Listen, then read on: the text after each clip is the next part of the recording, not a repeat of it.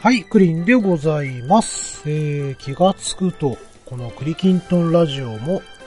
今回で33回目を迎えることになりました。最初はね、それこそ本当にもう、ね、えー、12回でやめようかなと、えー、思っていた、このクリキントンラジオなんですけれども、えー、もう30回を超えまして、まあドラマで言うとね、ワンクールで終わらせる予定だったのが、えー、気がつくと、えー、2クール目に入りまして、そして、えー、2クールも無事終わり、えー、今回で3クールを迎えていると。その3クールもね、もうちょっとで、えー、終わりを迎えるというところでしてね。まあ、早いもんですわ。えー、ね、えー、もうあっという間にまあ、半年が過ぎまして、えー、クリキントンラジオも30回を超えたということになりますね。はい。まあ、もともとね、えー、まあ、第1回目の時にもね、えー、決意表明として、えー、語らせていただいたんですけれども、まあ、ドラクエ10のプレイヤーである、えー、クリンまあ、そして僕のね、えー、まあ、そのクリーンの中身であるこの僕、これがですね、えー、まあまあ、えー、僕の本名が、えー、音読みにするとね、え金という字がありますので、えまあこのクリーンと金がね、えとことんやっていこうという、そんなラジオでありたいということをね、お話しさせていただきました。まあ、その通りにね、えー、今後もね、邁進してやっていきたいと思います。えー、ということでね、今回のクリキントンラジオなんですけれども、まあね、この、僕の拙い喋、えー、り、えー、またね、えー、こんな僕に付き合ってくださったゲストの皆様方のね、えー、感想をリスナーさんの方からいただいておりますので、えー、まあ、お便り会と称しましてね、ハッシュタグの方をね、読ませていただきたいなと思います。それでは始めていきましょう。クリキントンラジオ第33回お便り会ハッシュタグを読みますよ。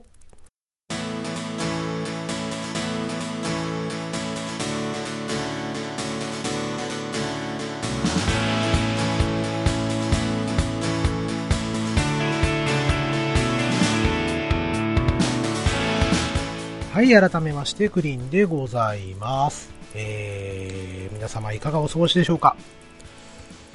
ハッシュタグの方がですね、随分溜まってしまいましたので、えー、一気にちょっとご紹介をさせていただきたいなと思います。はい、えー、ちょっと駆け足で、えー、お送りするかもしれませんので、えー、まあ、その辺はね、ちょっとご容赦いただければなと、え、思っております。はい、それではまず5月14日に、えー、いただきましたトエロスさんのハッシュタグの方からご紹介させていただきます。あわわわ、ハッシュタグ会でクリーンさんから私の番組を宣伝してくださるなんて恐縮ですです。まだまだ手探り状態でガタガタですが、何かしらの形になればと思います。あと、バークリトンよりバースクリーンの方がシャレっ気があっていいかないいただいております。はい、トヘロスさんどうもありがとうございます。えー、トヘロスさんの、えー、番組、いつかやろうの三日坊主。ね、えー、こちらの方ももう13回 ?4 回 ?14 回ぐらいを迎えておりましてね、えー、順調に配信されているなというふうにお見受けされております。ね、えー、まあ本当にね、トヘロさんには随分とこう、刺激を受けさせていただいておりますので、えー、今後ともね、えー、まあ、良き、えー、ポッドキャスト仲間として、まあ、競争というわけではないんですけれども、えー、そうですね、まあ、運命共同体として、オーバーか、うん、一緒に頑張っていけたらいいなとは、まあ、切磋琢磨という言葉ですね。えー、切磋琢磨してやっていた、やっていければいいなと思います。はい、えー、またそしてね、えーと、バークリトン、えー、バースクリーンと、えー、ふうに、ご提案いただきましたけれども、えー、実際にはね、クリーンズバーという形で、えー、放送、配信させていただきましたので、それに関しましてはまた後ほど、ね、えー、感想の方を述べさせていただきたいなと思います。はい、トヘロさんどうもありがとうございました。はい、えー、続きまして、えー、DQ10 七不思議時計ツールの人さんよりいただきました。えー、クリトン、えー、今気づいて収録をすでにされているようなので、どんなエピソード出るのやら楽しみにしておこう。といただいております。D9.7 不思議時計ツールの人さんどうもありがとうございます。えー、こちらはですね、えー、と、先月、5月17日の金曜日にですね、えー、まあ、ドラクエ10のね、えー、こんな苦労したよなっていう回を、えー、収録したいなっていうふうにね、えー、まあ、クリキントンラジオ公式の方からツイートをさせていただいたんですけれども、まあ、そちらにちょっとご反応いただいたということですね。はい、えーと、まあ、この後にですね、DQ.7 不思議時計ツールの人さんより、えー、反応、ハッシュタグの方でいただいておりますので、改めてご紹介させていただきたいなと思います。はい、えー、続きまして、5月19日、トヘロさんより頂戴しております。えドラクエ10思い出話。全般的に、うんうん、わかるわかるの連発。まんまちゃんとマレモンさんの重課金トークのところは爆笑して運転中にハンドルを取られかけました。ほぼ、ほぼ課金しなくてイベントアイテムだけに満足する自分と運命の差ですわ。次回があれば参加したいなといただいております。はい、トヘロスさんどうもありがとうございます。はい、えー、ドラクエ10をね、こうやっていくにあたって、まあ共感できるようなエピソードが数多く出たかななんて、思、思います。うん。まあ、トヘロスさんがね、そうやって言っていただけたということがね、一番よくわかるかなというところですね。ゲストで出演してくださいました、マリモンさん、そしてママちゃんのね、まあ、重火金のトークのところは盛り上がっておりましたね。はい。まあまあ、本当にこれでね、事故っても、ちょっと大変なことになりますので、えー、十分、運転にはご注意いただければなと思います。はい。まあ、あとね、イベントアイテムだけでもね、結構、えー、まあその時に、ね、ならないともらえなかったり、えー、することも多いじゃないですか。と、最近ですと、今もまだやってますけれども、えーと、スライムを探せですかね。えー、こちらの方で、まあまあまあ、当時、当時からいたキャラクター、えー、私の方で言うと、クリーン、メインキャラのクリーンと、えサブキャラのアースハ、ドワーフ、ドワコのアースハと、えー、エルコのキキ、えー、この3キャラにつきましてはね、その前回の、えー、スライムをね、見つけ出すイベントでスライダーク衣装の方は3キャラとも手に入れたんですけれども、まあその時にはね、誕生していなかった、えー、プクリポのチーとね、えー、あとドワーフのクリキントン。まあ、こちらの方がですね、えー、まあちょっと、えー、スライダークスーツが欲しいなと思いまして、最近はね、頑張って、この2キャラのスライダークスーツを取りました。うん。早速ね、えー、色をつけて、えー、遊んでますっていうところでね。うん。まあね、こうやってあのイベントアイテムをもう一回再登場させてくれたことに関してはすごくね、えー、運営さん、グッジョブと、えー、GJ という形だったので、えー、またこうやってもらえたことは本当嬉しかったですね。うん。まあ私もね、最近は全然課金をしていないのでね、えー、まあまたね、欲しいアイテムが出てきたら、えー、課金装備を買ってしまうのかなと、えー、思いますけれどもね。うん。まあ本当にこれ欲しいなと思った時に購入したらいいかなと、えー、自分なんかは思っております。はい、まあ次回があればね、え参加したいというふうにおっしゃっていただけたので、えー、またそうですね、トークテーマを見つけて、えー、ドラクエ10のね、えー、雑談会なんかをちょっとしたいなと考えております。はい、まあその時はドヘロさんぜひ、え、ご参加いただければなぁなんと思います。はい、えー、ということで、トヘロさんどうもありがとうございました。はい、えー、続きまして5月19日 D9.7 不思議時計ツールの人さんより頂戴しております。当時のレベル上限で実装されてたボスは、その時の強さで体験するというもの。えー、ネルゲルならレベル50、100スキル、6職業特訓なしが実装されるとしたら、それ挑む時全部スキルの振り分けなど再現が難しそうだな長いことやってまして同じような出来事も経験しました。スタートした時期によって体験してきたこともそれぞれ違うんでしょうね。まあ当時のまずかった状態に戻るのは嫌ですね。うん。当時こんな苦労しました話は尽きない。今はそんな苦労しなくてもいいのよ。といただいております。えー、D9.7 不思議時計0の人さん、ありがとうございます。えーと、これはあれですね、まんまちゃんが、ね、えー、ぼそっとこう言っておりましたね。その当時のレベル、その、カンスとした状況だったりとか、えー、というところでね、そのボスと再び挑めませんかね、なんていう話をされていたことについてのコメントだと思うんですけれども、まあそうですね、まあレベル、レベルのマックスが50で、えー、スキルも100で、しかもいける職業6職業となってしまうとね、えー、ネルゲルですら結構厳しい戦いになりそうですね。うん、またそのスキルの振り分けなんかも考えるのは確かにちょっと難しそうですね。うん。まあまあ、僕なんかはね、やっぱりあの、本当に初期勢の人たち、初期組の方たちから比べれば、まだ少し楽だったと思うんですよ。え、あのー、まあ、僕がやり始めたらすぐにね、バージョン2が発売されまして、そしてね、えっ、ー、と、レベル42までしか使えなかったと思うんですけれども、エンゼルスライム棒がね、えー、実装されまして、まあ、それを被ってね、タコメット買っていたら、あの、白茶でね、わ、本当にエンゼル棒を被ってる人がいる、なんていう風にね、からかわれた、え、経験があります。うん。ね、まあ、羨ましいだろうって返しといたんですけれどもね、えー、まあ、そうやってね、なんか後ろ指を刺されるようなことを言う人もいるんだなぁなんて思いつつね、えー、やってた記憶がありますけれども、まあまあ、少しはね、えー、軽減されたのかなと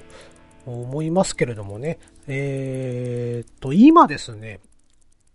えー、一番サブキャラの末っ子のクリキントンくんなんですけれども、実はレベルの平均がね、82ぐらいまで来たんです。うん。えー、まあ半年ちょいですか。ね、えー、このラジオを作った時に、えー、あ、違う、このラジオをね、開始した時に作ったキャラなので、まあ大体約半年、えー、ぐらいなんですけれども、えー、まあそこまでね、もうレベルが来てると。いうことでね、確かに今レベルの上げ方は早いですね。まあエンゼルスライム棒もレベル79まで被れますしね。うん、あれで、あれの帽子をかぶって、で、試練の門で、えー、元気玉使えば、えー、あっという間にね、レベルがガンガン上がっていきますしね。で、特にね、えー、僕みたいに、2つのアカウントを持ってやっていくとね、えー、あっという間にね、やっぱりレベルレベリングは割と、上げやすい、簡単かなっていうところではありますね。うん。まあ、本当にね、まあ当時、ね、こんな苦労しましたよっていう話は、ね、えー、たくさん出てくると思います。はい。えー、またね、そこら辺の話もね、えー、していければなと。本当にね。まあ僕もその、まあ、まんまちゃんもあの時、ね、解雇中だっておっしゃってましたけれども、まあ僕も割とその昔を振り返ってね、あんなことあったなとかって思い出すのは、えー、結構好きなので、うん。また、そういう機会をね、見つけて、えー、このラジオでもね、ドラクエ展開ね、えー、まあ先ほどもお話しましたけれども、まあそういう雑談をね、やっていければいいなぁなんて、えー、考えております。はい、えー、D9.7 不思議時計ツールの人さん、どうもありがとうございました。はい、えー、続きまして5月21日、えー、はるるさんより頂戴しております。えー、まんまちゃんが言ってたボス、勝てません。そこで止まってる。という風にいただいております。はるるさんどうもありがとうございます。えー、はるるさんもね、この時ドラクエ10のえー、思い出をね、えー、語ってみた、あというところで、えー、ゲスト出演をいただきました。その時にね、まんまちゃんがバージョン4の 4.3?4.4? で、ちょっとね、苦労したよっていう話をしておりまして、えー、まあ、はるるさんがそこで泊まっているということですね。えー、今はどうなんでしょう、えー、そこはクリアできたのでしょうかね？まあ、もし、あのね、え人手が必要だよということがあれば、あの、お声掛けいただければですね、えまあ、大した腕は持ってませんが、え僕ごときで良ければね、あの、お手伝いに行きますので、はるるさんにはフレンドにもなっていただいておりますのでね、あのー、本当に、えー、遠慮なくお声掛けいただければなと思います。はい、えー、はるるさんどうもありがとうございました。はい、えー、続きまして、5月24日、えー、ガーネットさんより頂戴しております。えー、クリトン29回拝聴皆さんが話されるドラクエ10思い出話、うんうん、そうそう、と共感しながら聞かせていただきました。中でも、やはり私も強く思い出に残っているのは、ロックフェスですね。また DQ10 思い出話会がありましたら、その時はぜひ参加させていただきたいなと思う回でした。と頂戴しております。ガンネットさんどうもありがとうございます。はい、えー、ということでね、ロックフェス、ね、あのー、調べてみたらね、ちょっと僕が話していたやつですね。はい。あのー、レベル50、55解放か。ね、えー、というところでね、本当にあれにはもう泣かされました。ね。まあ、あの時僕も語りましたけれどもね、本当に、えー、あの手この手で、えー、なんとか倒せたよという内容でございましたね。またね、ま、まあまあまあ、先ほどもから何度も申し上げている通りね、またね、DQ10 の思い出話、はやろうと思っておりますので、その時はね、ガーネットさんぜひご参加いただければなと、え、思います。はい、えー、ということで、ガーネットさんどうもありがとうございました。はい、えー、続きまして、5月25日、DQ10 七不思議時計ツールの人さんより頂戴しております。最初から何が始まったんだろうと思ってびっくりしました。初登場から強烈だったけど、正式なレギュラーですか。絡むの大変そうだ。えー、失敗なんか、笑える話から話して大丈夫か不安になっちゃう話とか、人生いろいろ遠い目といただいております。D9.7 不思議時計するのさん、ありがとうございます。えー、これはですね、第30回ですね、えー、クリーンズバーのね、えー、最初のスタートなんですけれども、えー、と、この時のゲストがね、まんまちゃん、そしてトヘロスさん、さらには、えー、ガーネットさんと、えー、お呼びいたしまして、えー、そしてあとね、うちの会社の後輩であるポガワくんね、を呼びまして、5人で雑談をさせていただいた回ですね。えー、この時ね、えー、と、少しラジオドラマ風に、えー、させていただいたんです。えー、ね、まあ、この時のね、えー、まあ、最初の何が始まったんだろうっていうふうにね、びっくりされたんだと思うんですけれども、これ言ったっけな？まあ、どこかで言ってたらごめんなさい。えーと、同じことまた話してしまいますけれども、このクリーンズバーの時はね、実は第30回だったんです。で、えーとね、できれば、その、節目の回といいますか、ね、えー、10回、20回、30回とかね、えー、まあそういう10個ずつのこう積み重ねの時に、まあ、なんかちょっと変わったことやりたいなという思いがありましてね、えー、まあ、この時はたまたまそのね、えっ、ー、と、設定がバー、ね、お酒を提供するバーということだったので、まあ僕がね、そのバーのマスターになって、えー、まあ、あと、ポガワ君をアルバイトの役に置いて、まあ、そして、えー、まんまちゃんとヘロスさん、ガーネスさんがお客さんで、えー、来店してくれるというね、えー、雰囲気をちょっと作りたかったもんですからね。まあ、事前に、えー、皆さんにはちょっと原稿の方、まあ、台本の方ね、お渡しさせていただいて、えー、僕のちょっとね、えー、は茶番に付き合っていただいたという形になりますね。まあ、そうして、えー、初登場から強烈だったというね、えー、小川くん、改めポガワくんですね。まあ、あの、絡むの大変そうと言いますかね。まあ、例えば、ね、あの D9.7 不思議時計ツールの人さんが仮に遊びに来てくれるじゃないですか、うちにね。で、何か喋っていると、あの、勝手に入ってくるんで、うん。あの、要は絡むというかは絡まれることになると思いますので、むしろそっちの方が大変かなと、えー、思いますね。はい。まあ、そしてね、あの、実は、えー、3つぐらいトークテーマを用意していたんですけれども、えー、そんな用意をすることもなくね、小川くんがもう、えー、暴走をしてね、みんなの失敗談聞きたいと、勝手にね、こう、話をこう振り始めて、まあまあ、それがね、本当に、なんだろうな、皆さんの反応を見て、正直きつければ、ね、もうスルーしようかなと思ってたんですけれども、まあ楽しそうに喋ってくださったので、えー、そのままね、えー、まあ、流していたら、まあ、あっという間にこの収録時間が2時間近くになりましてね、えー、まあ失敗談一つでほぼほぼ終わってしまったかなというような回でした。まあね、皆さんね、こんだけ生きてくるといろんな話持ってるかと思います。まあそれをね、とっさにこう出すのが、えー、難しかったかなと、えー、思うんですけれどもね、特に失敗談というね、えー、縛りを設けられると、かなり大変だったのではないかなと、え、思います。はい。また、いつかね、あの、D9.7 不思議時計ツールの人さんもね、うちの番組に遊びに来て、まあ、いろんなね、このお話をしていただければありがたいかなと、え、思います。はい、えー、ということで D9.7 不思議時計ツールの人さん、どうもありがとうございました。はい、えー、続きまして、えー、5月26日、ハルルさんより頂戴しました。えー、クリーンズバー楽しそうですね。えー、皆さん話面白くて。私も雑談系番組好きなので、えー、失敗談117話はあるあると思った私は少数なんだろうか。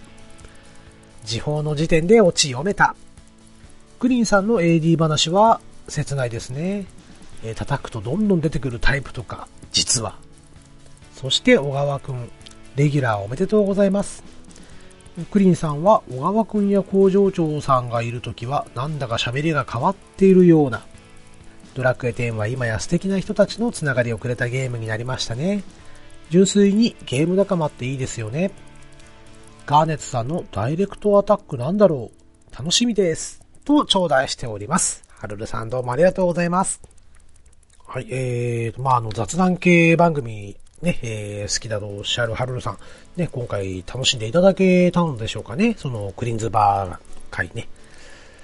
そして、えっ、ー、と、ガーネットさんの、えー、ガーネットさん曰く、えー、顔から火が出るほど恥ずかしい話ということでね、えいうところで、まあ、オチが読めたと。そして、えー、あるあると思ったんですね。じゃあ、ハルルさんも似たような失敗をされたんでしょうか。はい、あとね、えー、僕の AD の話はですね、まあ、出そうと思えば、それなりに出せます。えー、失敗談もそうですしね、まあ、失敗談というか、被害に遭った話とかもね、えー、できると思いますしね。うん。まあまあ、あのー、本当にね、えー、喋れる範囲で喋りたいんですけれどもね、なんだろう、逆にあれかな、ツイキャスかなんかでやって、えー、そのコメント等々で、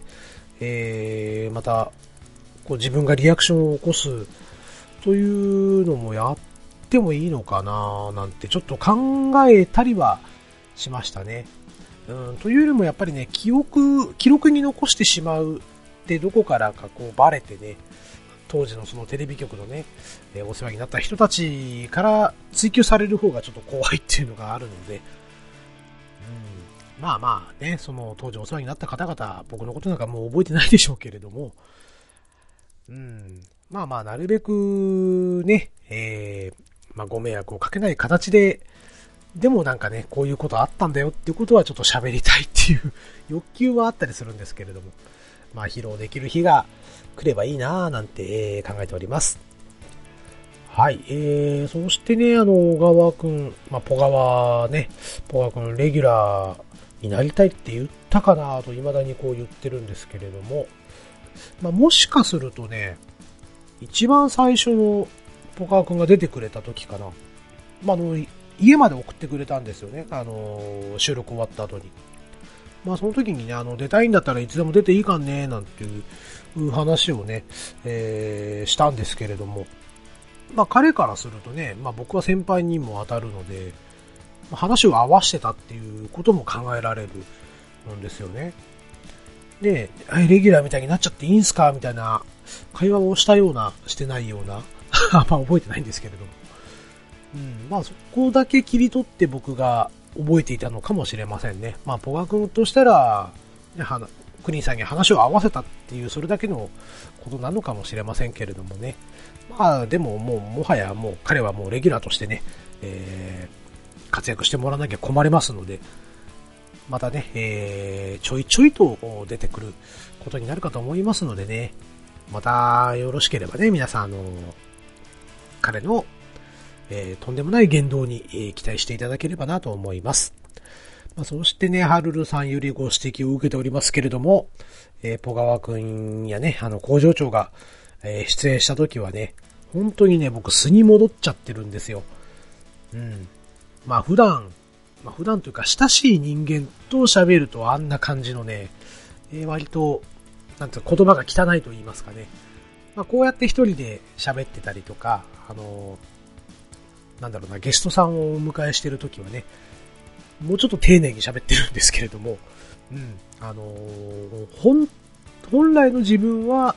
まあ、ポガワ君だったり工場長とね、喋ってる時のああいう口調が僕の素です。はい。えー、あとですね、ドラクエ10はそうですね、本当に、なんだろうな、あの、まあ、オンラインゲームといえどもですね、まあ、人間関係というのは、普段接している人たちと何ら変わりがない。で、そのチャットだけでも分かり合えたりすることもある、ありますしね。まあ、本当に、えー、5年、5年以上やってるゲームなんですけれども、あの、リアルな知り合いにも言えないようなことも、えー、ドラクエ10のフレンドさんには言えることもね、えー、あったりしますので、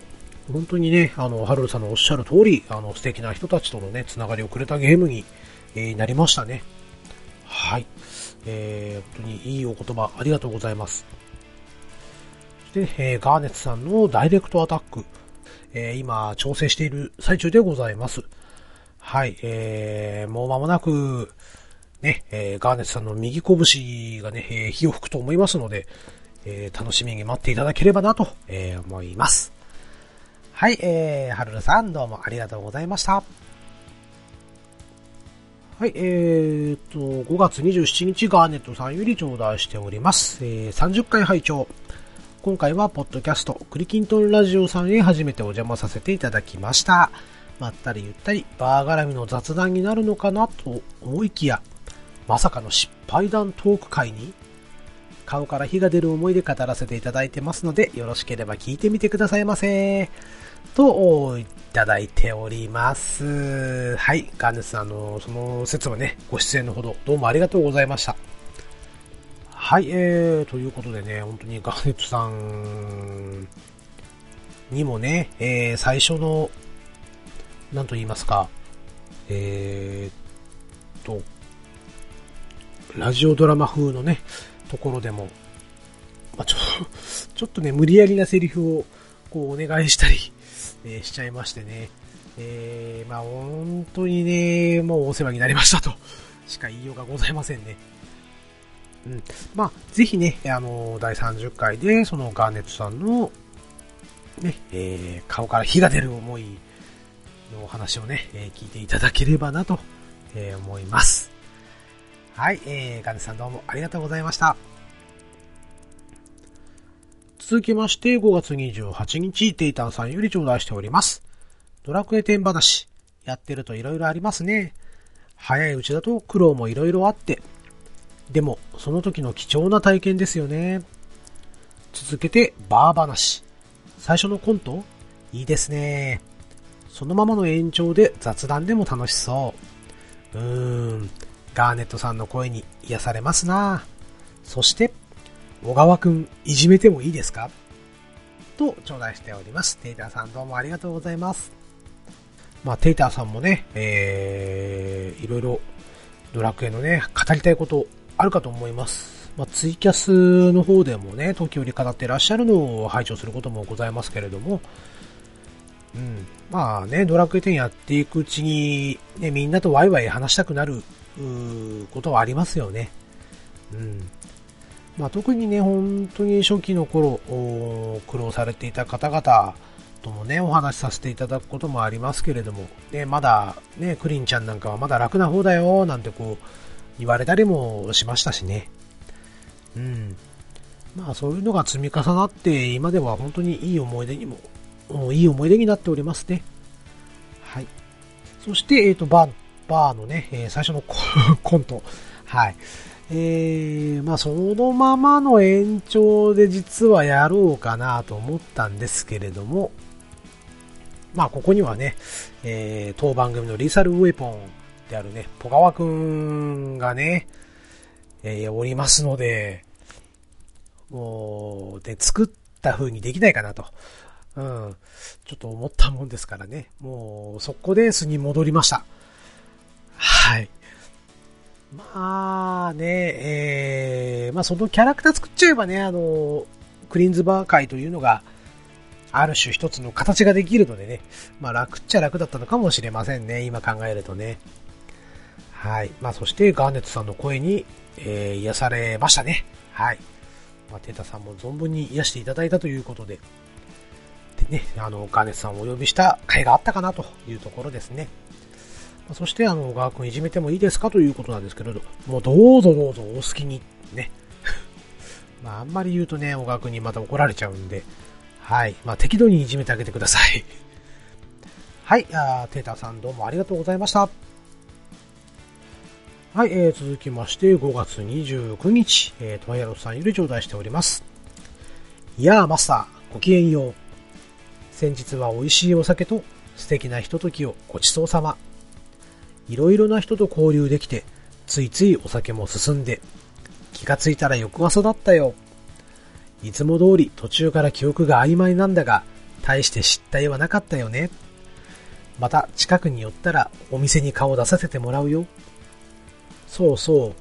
あの元気なポガワくんはあれからどうだい？ちゃんとバイトは務まっているかな？賑やかな雰囲気もいいけど、たまにはマスターお得意の昔話で美味しいお酒が飲むのもいいかなでは、これからもいろんな人生が生き交い、集い合うプラットフォームのようなバーであることを祈っているよ。と頂戴しております。トヘロさんどうもありがとうございます。いいですね。もう、常連さんのこの手を出してくれてる、ね、この感想といいますか、まあ、トヘロさんも出演くださっておりましたのでね、うん、あの、楽しんでいただけたという感じのコメントで、えー、頂戴しております。ね、トヘロさんもあの時お話しされて、えー、おりましたね。その、ね、お酒が進んで気がついたら翌朝だったというお話なんかもね、えー、されておりましたので、まあ、あの、失態はもう全然なかったですね。あの、上手にポガー君もいじっておられましたのでね。はい、えー、そしてね、えーと、まあ、僕の昔話でということでね、えー、そうですね、またちょっといろんな話ができるといいなと思っておりますのでね、えー、また折を見て、えー、やっていきたいなとは思ってはいるんですけれどもね、ここのところちょっと、えー、ゲストさんの方に結構来ていただいて、で、トヘロさんをはじめ、まあ皆様方に来ていただきましてね、えー、お話しさせていただく機会がすごく増えまして、うん。まあ、逆に言うとね、今こうやって一人で話していることの方が今不安になってます。はい。えーと、それまでは全く逆でね、ゲストさんを迎えるためにすごく緊張をしていたんですけれども、どんな話しようかなとか、ね、あの、失礼なこと言ってないかなとかね、えー、まあそういう風に思ってはいたんですけれども、今逆にね、この一人で話をしている方が、うん、すごく不安になりますね。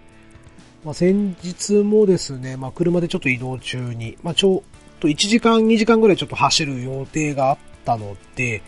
えー、ま、ツイキャスをしながらね、運転してみたんですけれども、なんだろうな、話そうとしてることが一回終わって、次の話が見つからない時のこの間の焦り方というのがね、えー、ありまして、まあ今収録してるとね、まあ切っちゃえばいい話なんで、まあ間なんか気にしないで喋れるんですけれども、まあ、ツイキャスをやるとね、その間がすごく気になっちゃって、すごく焦ったりしてね、えー、まあ、特にその、運転中にやるもんじゃないなって思い始めて、え、おります。はい。とはいえね、やっぱりなんかふと思いついた時に、今ツイキャスで喋っちゃおうっていうことはまた出てくるかもしれませんのでね、また、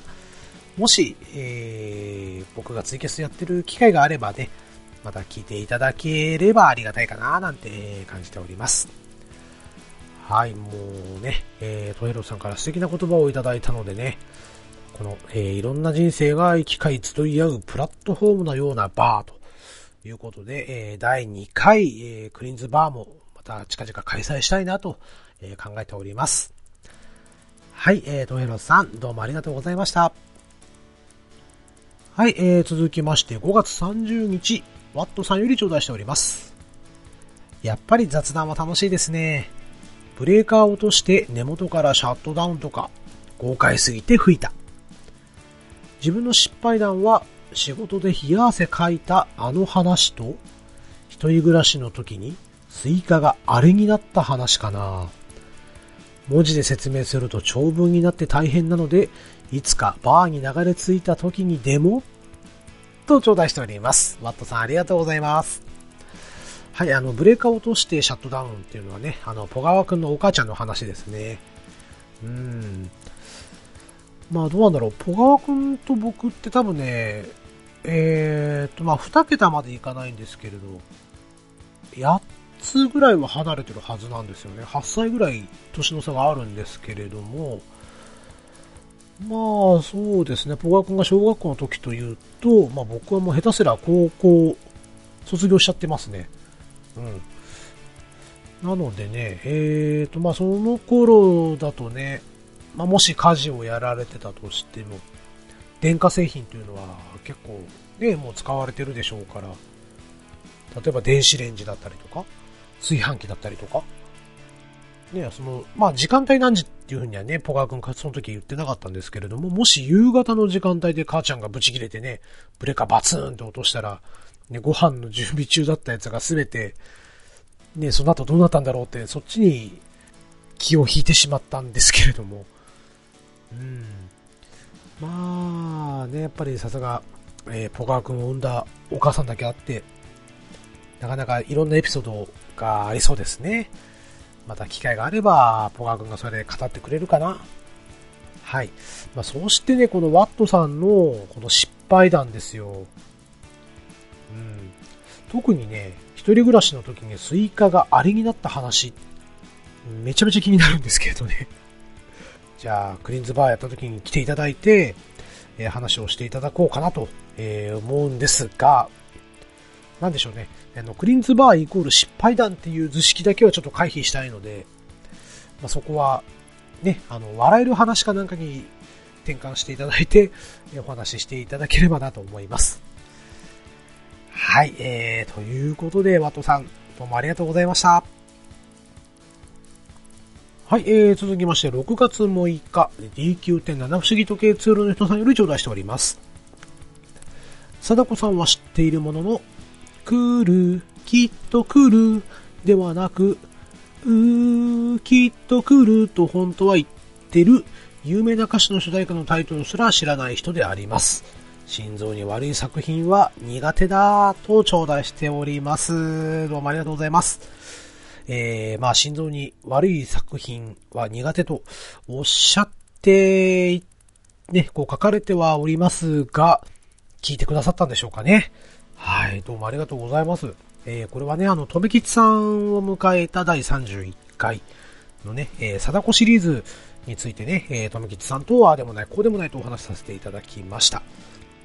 はい。でね、あのーもう、今や貞子さん、まあ、リングの時の主題歌ですよね。あの歌なんですけれども、まああの、実はこの DQ で七不思議時計ツールの人さんのね、このツイートがちょっと気になりましてね、えー、ちょっと、ググってみたんですよ。まあ、そしたら、なんか本当はすごく明るい曲らしいと、いうことをね、知りました。えーと、歌っているアーティストさんが H2H、えー、さんというアーティストさんで、えー、曲名がですね、えー、Feels Like Heaven という曲なんですよね。で、これ聞いてみるとね、まあまあ、あの、全然怖さがないというか、うん、すごく明るい感じのね、えー、曲なんです。えー、そもそもね、リングというのが割と、その呪いとかね、えー、まあ、ホラー映画ということなので、まあそういうね、えー、ところがパワーワードになっているとは思うんですけれども、実際にね、この曲のタイトルは、ヘブン、天国という風についておりますので、えー、で、さらにね、もう、あの時、まあ僕もタイトルコールのところで、ね、来る、きっと来るなんて言っちゃったんですけれども、え本当は、うー、きっと来るなんですよね。うん。まあ、さらにね、あの歌詞の中に天使が見えるなんていう風にね、えー、歌詞が入っておりますのでね、まあ、本来でしたら、すごくね、明るく前向きな曲ということです。はい、あの、YouTube とかにね、上がっているので、えー、ぜひ皆さん聴いてみてください。はい。えー、ということでね、あの DQ.7 不思議時計鶴の人さんには、これを教えていただきまして、本当にありがとうございましたというところでした。クリンのクリキントンラジオ後編へ続く。